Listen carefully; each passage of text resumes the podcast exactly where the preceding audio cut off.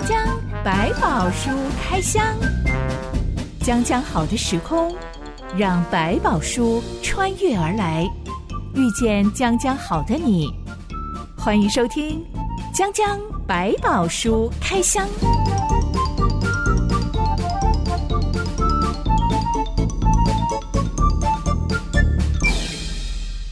百宝书里有百宝，让知心和下凡哥为你开箱来挖宝。Hello，我是知心。Hello，下凡哥。之前我有一个高中同学，嗯、他的职业是华语文老师，嗯哼，也就是教外国人中文。中文他一直都是从一个国家换到另外一个国家，然后、哦、他在不同国家教中文，每一次都是那种一次接个一两年的工作，是。而且他游走的国家都不是一般人熟悉的国家，uh huh. 我常常都要想一下，嗯、呃，你说的这个国家到底是在哪里？在哪里？嗯，没有听过的感觉，这样。他都会跟我说，搭飞机要。三十六个小时，嗯、要换三班飞机，长的飞机是是 是。对，他永远都在地球的遥远的另外一端。嗯嗯。而且那些国家给人的印象当中，治安不是非常好。OK。所以我非常的钦佩他，怎么有办法一个女生这样子走天涯？嗯。他常常面试到了另外一个国家的工作，就要带着行李搬到另外一个国家去。对，但刚住下来这样。可能在就职日之前还没有办法住人家的宿舍，啊、他就会当沙发客。哇，这个不得了，这是 Couch surfing。对，Couch surfing。其实我不知道到底为什么要用冲浪来形容、嗯、住在别人家的，趴在那个板子上，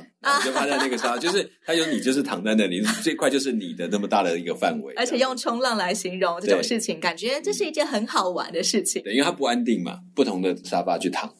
我想对这个朋友来说，嗯、他真的觉得这样子的旅宿方式很棒，很好玩，他很喜欢的一种方法。嗯、老实说，我就没有办法接受、欸，哎，是，就是要我到处去住别人家 的，我不知道到底是谁的沙发。嗯、对，没错，其实这个就是真的会有点不安，不容易，就是跟每个人个性会有点关系。是，就是你的个性可能很自在，我没关系啊，我就是在人家家里面这样混啊，然后跟人家聊天，我觉得 OK。在旅游上来讲，你可以省掉很多很多的费用。有人很喜欢跟大家体会人家家里的生活，所以 Couchsurfing 就变成一个很棒的选择。是、嗯、沙发客这个旅游方式，嗯、对，最吸引人的地方就是你，你真的可以认识当地人的生活方式、当地人的思想啊、文化呀、啊。嗯嗯嗯、他可以介绍给你最道地的吃什么、玩什么。是，我这个朋友他从来没有在当沙发客的时候遇到过任何的。安全问题哦，那真的很幸运。嗯，倒是在当地搭公车的时候，嗯、走在路上的时候，曾经被人抢劫过两次。嗯哼。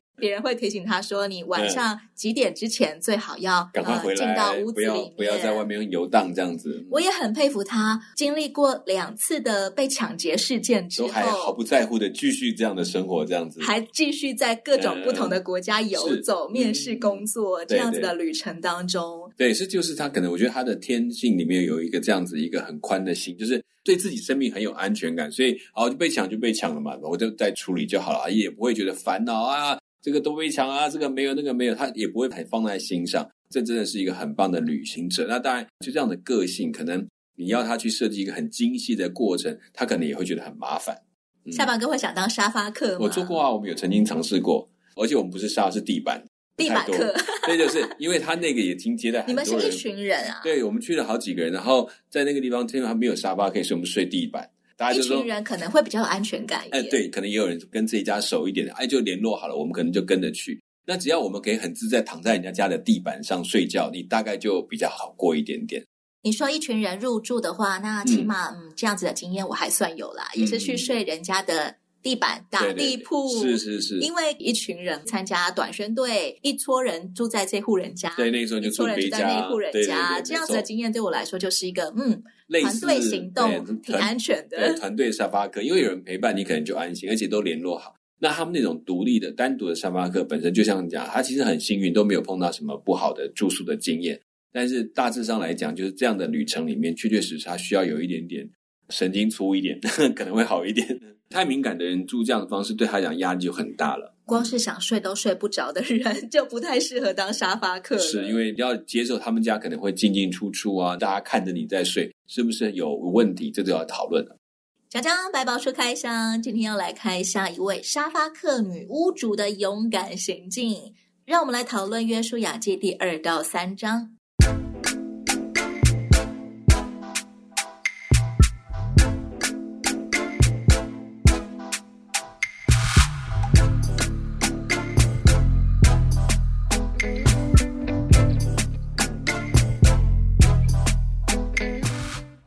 两个以色列侦察兵摸进了约旦河西的耶利哥城，是没想到他们的行踪立刻就被守卫发现。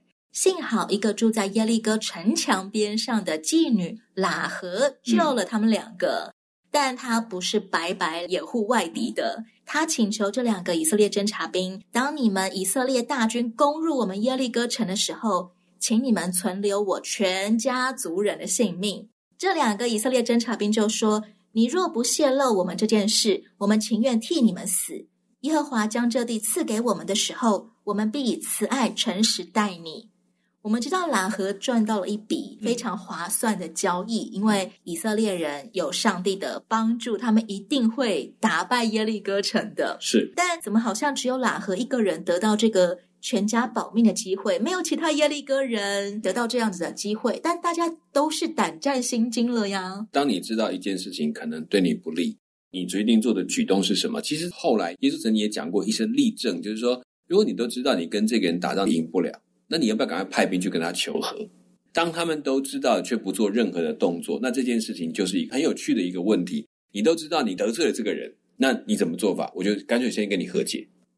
这时候的耶利哥人知道自己罪该万死，嗯、配得被以色列人击败吗？我想这里面不能够完全知道他们在所谓罪恶这件事情上的认同，但是在武力上的比较，他确实知道跟他们打有损无益呀、啊。就算你没有马上被打败，但是以他们的力量，你这个城是一定会被吃下来的。那为什么没有人去思考说，那我们先跟你们谈，你们到底是要怎么打算来进我的城？那我们可以有别的办法讨论，至少我们先去谈到底要怎么样。有没有别的办法？同样都知道这个城很危险的，喇合做了举动，做了一个选择，我要赶快采取行动，我要请他们成为我的说客，让我可以被保命。所以这个使者也都说了，我们用我的生命担保，因为他知道他不能够代替约书亚做决定，但是他可以做一件事情是，如果我用我的生命担保，也许约书亚他们就会说好，那我就同意，那也表示说很郑重这个约可以被立下来。所以这件事情。在这个当中，你会发现的，同样知道危险的状况，但有人采取行动，有人就不当一回事。那到底他是真的怕，还是假的怕？还是他这个怕只让他停止了动作，却没有想解决方案？上一回我们才听到喇合说，嗯、他们全耶利哥人心都消化，是大家都吓得魂不附体啊！嗯、听到以色列人在河东战无不胜的事迹，嗯，但其他的人。只是害怕，什么事都没有做，也没有尝试派人去偷偷的倚靠以色列人。好了，嗯嗯，是因为他们吓到就脑袋卡住吗？不像喇合这么的聪明，反应快速吗？等于喇合在讲的可能是某一部分，真的是很害怕。但是呢，有时候我们觉得那个危机尚远，还早还早，这件事情就会让我们说啊，我是怕。不过现在暂时还有很多事要忙的，就先不要谈这个问题好了，我就去忙我的生活。那我们常讲说，哇，上帝要再来，审判要来到。可是，在我的生活的里面，我想，嗯，好像也不是明天嘛。虽然我先把我事情做完，再来想这个问题。你问我怕不怕死？怕，怕怕审判？怕。但是，好像也不是这一两天的事情，也不是近在眼前，所以我还是继续忙我的。心头上没有把它当成一回事，我得赶快把它解决。而对喇哈来讲，不，我一定要解决最重要的问题。所以，其实也是在提醒我们，很多危机在我们的身边，可是我们不当一回事。我们知道，我们一定会怕。但是呢，反正还不是现在嘛，再说，等到我有一天有空再来想怎么解决好了。这就是一个不同的心态，是没有发现可能危险已经在你的门口。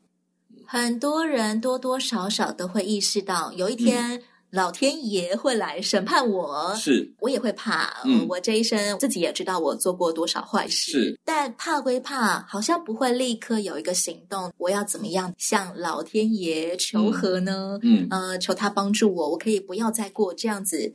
让自己良心有愧的生活方式，还要担心受怕，然后好像没事又没事，其实心里还是会紧张。喇合愿意背叛耶利哥人的原因是他相信以色列人的上帝是上天下地全能的上帝。嗯哼，这位上帝已经把耶利哥城交给以色列人了，因此我们绝对赢不了。其实当时候耶利哥城墙是非常坚固高大的。听说耶利哥城墙有两层哦，嗯，两层，因此对有些住民会在城墙上面搭自己的住房。嗯、喇合就是住在城墙上的。我们也可以想象一下，喇合居高临下，可以看见很多人的动向。嗯、耶利哥城的文明也绝对比以色列人这种游牧民族先进很多。对，光是你能够建造这样的城墙，这都是需要相当的文明进度才有可能达到的。但全城的人一听见以色列人来了，心都消化。嗯、是，这显示出什么啊？原来他们以为他的城是可以依靠的，现在发现好像不见得哦。外面听起来连亚摩利王他们的城也被打坏了，我们过去会害怕的对象，他们都被打败了。那我只是有一个城墙，真的能够守得住吗？那个心里头的怀疑就会出来。我们好像没有办法再仰仗我们的文明了。嗯，他们有类似甚至比我们更厉害的武器的，都失败了。那我们只是有这个城墙，可以撑得住吗？反观喇合这个毫无耶和华信仰背景的旅店女主人，嗯、是这个妓女，嗯，可能只是过去以来听到好多客人的八卦小道消息，嗯、对，就能够对耶和华生出强大的信心。嗯，下巴哥，你怎么看喇合这个女人？其实我们会把妓女就想着啊，很低下的女子，这没有错，可能在身份地位上、社会地位上确实不被看得起。但是也不要忘记，在他的生活环境里面，他是接触外界最多的人，可以跟各种游客、商旅，甚至其他的国家派出来的探子、情报人员，可能都有机会在在这里落脚住宿。他们里面谈的话，那些内容会增加他对整个世界观的看法。我觉得啦，反而在这点上占了优势，还可以分辨得出讯息的真假，所以他能够肯定，当以色列的这个探子在他面前，他知道他可以怎么样帮助他们，透过他们得到一个保护。圣经新约希伯来书里面说，是。妓女喇合因着信，嗯、曾和和平平的接待探子，嗯，就不与那些不顺从的人一同灭亡。是，嗯，在希伯来书里面记载了一大串的信心伟人，嗯哼，其中一个就是妓女喇合，她也榜上有名。没错，小马哥，为什么喇合被赞许是一位有信心的人呢？嗯，最主要是他听到这些讯息之后，他把它当一回事。听到那些人被打败，然后他在自己评估当中发现，这个神跟我们所看到的其他神不一样，所以他讲说那个上天下地的神，他是用这个信心来相信这个神是这样的神的时候，他已经表达出来，他因为相信他才学了行动。所以我们常常在讲到信心跟行为之间，它是一个怎么样一体的两面，不太可能有信心没有行为。就是说你相信你是不是照这样的去生活，用这样的信心去面对？我相信有这个神，我相信这个神是上天下地的神。那我就会按照有这个神的方法去做我的生活的每一件事情的时候，那个就是信心的表达。所以喇合是我相信这个神会带着你们进来，所以我就采取了行动。他的行动就反映出来他是真实相信这个上帝的能力。就像如果我真的相信有一天我会被上天审判，嗯，那么我现在就会有意识知道我不应该过一个为所欲为的生活，嗯，因为我是真的相信。当我离开这个世界的时候，我的一生都会被审判。是没有错。他可能心里可能说：“哎呀，会有啦，我就很相信一件事情。”可是呢，他的行动上就像没有这些事情的存在一样。啊，我相信火是有把东西烧起来，可是我没事就喜欢玩火。那那个那个到底是信？你相不相信？他相信，我相信。你看，我可以点多多多开心。可是他就忘记了，这是会带来危险的。这种是叫做不见棺材不掉泪。对对，那另外就是我火会烧，但是我知道火会烧会可以煮东西，但是我就是从来都不用火。我相信火可以烧东西，但我从来不会拿来烧东西。那就表示他对火这个信心，是我相信它的功用，但我不相信我可以使用它。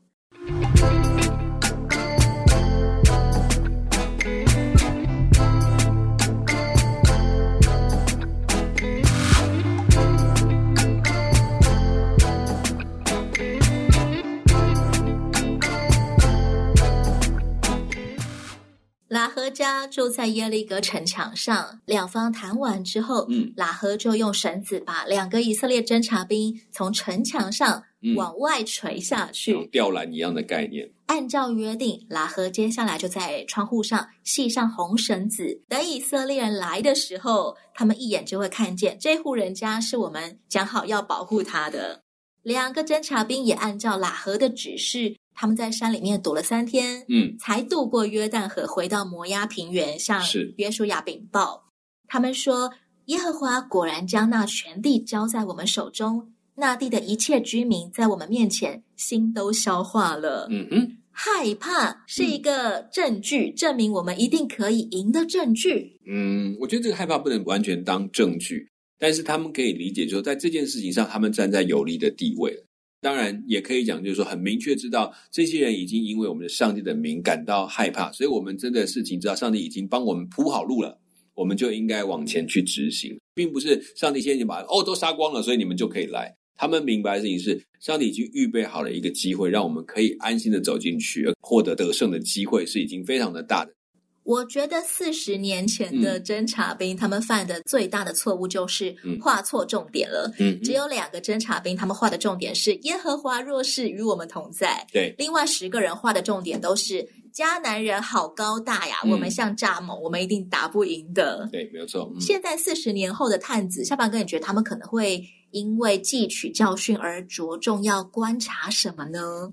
他们会看到，就是说怎么去证明上帝跟他们同在的特质。当然是别人也看出来这件事情，就是他在其中他们所着重的重点。他看的不再是说谁强谁弱，他们看的是这个时候到底上帝站在哪一边？上帝是不是已经在当中做了工作？其实上帝已经借着他们在整个世界漂流的过程，甚至他们在退开的那个过程，让这些百姓知道，有一群人在当中已经做了许多的事，甚至最后的几场战争里面，都会让这个地方看到说，我们过去所惧怕的，居然被他们打败了。所以那一份的士气低落的过程。就会成为一个他们很明确知道说，我要知道我的对象，他们已经明白我们是一个不可抵挡的对象。这时候就已经不同，而且他也发现上帝在里面做的工，证明上帝已经把手伸进来，不是等到他们才有去攻打，上帝才要开始行动。隔天，以色列人从摩押平原移动到约旦河东。挨着河边扎营，嗯、我觉得这也是一个信心的行为。嗯哼，我们是认真的要来渡河了，虽然嗯，这条河看起来很宽，嗯、到底要怎么渡河呢？对，以色列人的官长走遍全营，告诉所有人说：只要看见祭司利未人抬起约柜，所有人就要起行，跟着约柜走。但不要太靠近约柜，嗯、要维持两千肘的距离，差不多是一公里。嗯、这也是一个对上帝同在的敬畏、尊重，也可以让他们在这个距离来看一个接下来要发生的神迹。因为你站得太近，你可能后面的搞不清楚到底发生什么事。你站一个位置，你们可以远远看到整件事情正在发生。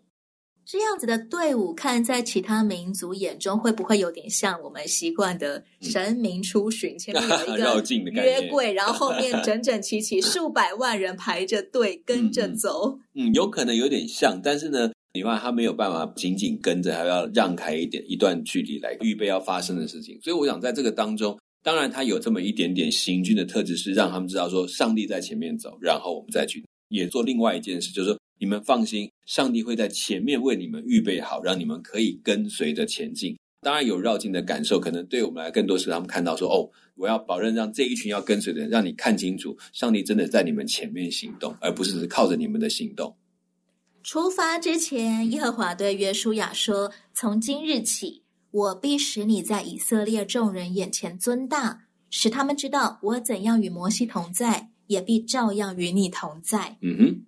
以色列人的心态也是要等着看他们怎么过约旦河来证实上帝现在真的跟约书亚同在吗？我觉得他们并没有否认上帝跟约书亚同在，但是呢，毕竟这些东西是一口头的宣誓，还有呢，因为摩西的交代，但是对整个的以色列百姓来讲，可能在心态上是不是完全就服气了，或者就没有任何的担忧了？这件事情，我想上帝也希望借这个来证明，再一次强化。约书亚的权威不是来自于他刚好站在摩西旁边的继承人，而是上帝也自己选定了他成为继承人，所以他才会在这个地方。因为接下来就要去面对打仗的路程了。如果在这个过程当中，大家对约书亚没有足够的信任的话，那有很多他要颁布的命令或行动，可能就会有人跟他们过去打仗的经验或者游走的经验做一个比较，说：“诶，我们过去不是这样，你为什么要这样呢？”所以在这里上，你也是帮助约书亚奠定他的权威的一个很重要的机会。约书亚指示所有人，上帝要抬约柜的祭司走进约旦河水当中，嗯，站住不动，上帝就会将约旦河从上游流到下游的水止住。嗯，当河水叠成一堵水墙的时候，是以色列男女老幼都要走过约旦河。嗯哼，除了流变支派、加德支派、马拿西半支派的老人、妇女、小孩，留在河东之地。这两个半支派的战士全部都要渡过约旦河，嗯、而且他们是走过约旦河的第一批人，显示出他们为其他支派赢得家业的决心。他们过河的那一天正好，当时候是约旦河收割的季节。嗯，在收割的季节，约旦河水是涨过两岸的，那个水量比平常还要丰沛。是，照理来说，就算河水退了，也是。一大片的泥泞，嗯哼。但当祭司的脚才一踏进浅水里面，嗯，约旦河水立刻断流，开始堆积成水墙，河底不只是露出来，还变成了一大片干地。嗯，这幅景象应该非常能让新一代以色列人想起他们童年经过的红海吧？是，没有错。或者是他们听爸妈讲过，嗯、当年我们过红海、嗯、走干地，尤其那个大风吹起的特质，因为。过程当中，你那个泥泞的部分变成所谓干的地方，然后立起如垒。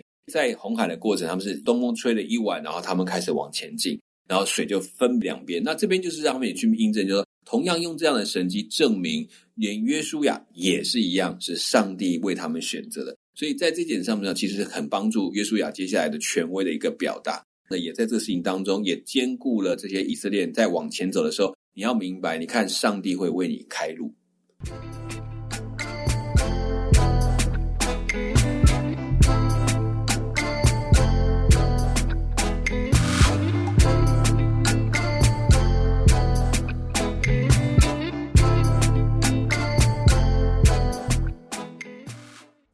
家看到上帝透过约书亚把约旦河水分开，是非常能够对照到四十年前出埃及过红海的那个上帝怎么样透过摩西把红海分开？对，是不是也是上帝刻意的安排，让人能够认出在约书亚身上有跟摩西一样的能力，嗯哼，一样的上帝的同在？是，我觉得就是那个上帝的同在的特色，必须在这里去表达出来。那同时呢，也是借着这样过程当中。兼顾他们，就是上帝的能力没有短少，没有变弱。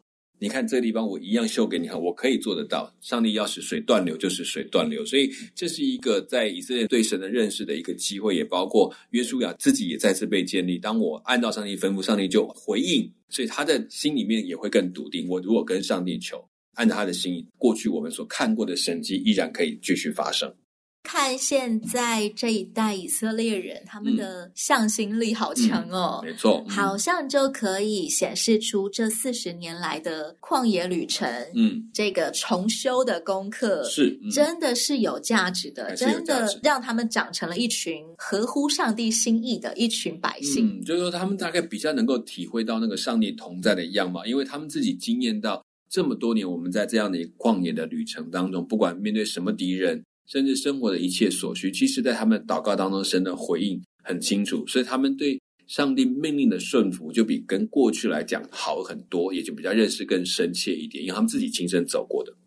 作为传道人，在带领教会弟兄姐妹的时候，嗯、会不会也有一种望子成龙、望女成凤的那种 心呢？那种期盼呢？对，我觉得就是哎，你长大了，你有成熟了，对，一定会，因为你就像你在家里养小孩，如果他一辈子都是小婴儿的模样，我大概觉得爸妈就要疯掉了吧，毫无成就感。对，不代表他而且一定会担心生病了吗？怎么会长这样？哈，就是为什么长不大，然后不会成熟？就算是因为他长大会离开你，因为长大就要自己去成立自己的家业，甚至在青少年开始有叛逆，我想这些都变成是我们又也会期待。因为如果他不长到那个阶段，我们也担心；但长到那阶段，会不会有点心痛？会啊，因为孩子怎么不听话，然后怎么有自己这么多意见？但是也会越来越意识到，不，这个孩子长大了，他应该有自己的看法，有自己的行动，开始为自己负责。这都是每一个阶段的发展，所以我相信对他来讲，也是在过程中在经历这一切。按照约书亚的吩咐，十二支派每支派都要派出一人，从祭司脚下搬起一块石头，扛在肩上，一直扛到约旦河西，上了河岸，嗯、是堆在岸上，做以色列人永远的纪念。嗯，等到百万以色列人通通渡过约旦河，最后上岸的是祭司扛着约柜。嗯、对。只要他们不离开那条河，河水就不会淹没他们。是。等到祭司扛着约柜通通上岸了，嗯，约旦河水才恢复继续向下奔流。是。嗯、不过我们说，那十二个支派他们扛起的只是普通的石头。没有说要刻什么碑文哦，对，没错，纪念十二支派到此一游。嗯、如果真的要让以色列后世后代子孙都能够永远纪念这件事情，对，应该主要还是要靠家家户户有意识跟下一代分享吧。当然，我们要有一个传递的过程。当然，在过去里面，他们其实用这个模式来记忆很多过去发生的事情。所以，当我们说，你们看这堆石头，这堆石头就是当年叭叭叭的。就可以把这个故事讲出来，所以这些还是有它的意义存在，不需要特别去刻一个碑文的模式。意思就是说，其实当时已经很熟熟练，这样子就是一个纪念碑。我只要看到这种特别的堆法，这样的摆设，就知道这不是他自己生成的，是有人刻意摆的。而这些摆的目的，就是问他们这一组，就你看到这个东西，你就知道我们碰到了什么事。现在的基督徒家庭靠着爷爷奶奶或爸爸妈妈跟小孩分享当年，嗯，我对耶和华上帝的见证是，嗯、上帝曾经帮助我什么，嗯。分享的都是自己的经历，对小孩来说，他可能没有那样时代的感觉，对，嗯、他可能也只能当听故事。嗯哼，这样子的口耳相传，有办法传递基督信仰给孩子吗？呃，以那个时代来讲，大部分的教育都是在家庭当中的传承，也就是他们很自然的。我从小到大就是跟着爸爸妈妈去参与聚会，或参与不同的活动，然后或者是营生的活动，从小在这边就是学这个长辈，就是他效法的对象，所以他的知识来源都是来自于这些。过去发生的事情，然后再一次提醒他、教导他。所以在部落的信仰的里面，或者部落的宗教的教育里面，是靠这个模式，家长所演示出来的，还有他们所口述表达的。所以这是他主要的教育来。那当然，对于今天来讲，我们可能就已经不只是如此。我们还有圣经，我们也开始自己有自己的教育系统。可能不像过去这些长一辈讲的话，我都可以理解。可是呢，这些故事还是在你的里面。当你开始越来透过其他的历史学习。了解他那个背景的时候，你就会开始慢慢更多的体会。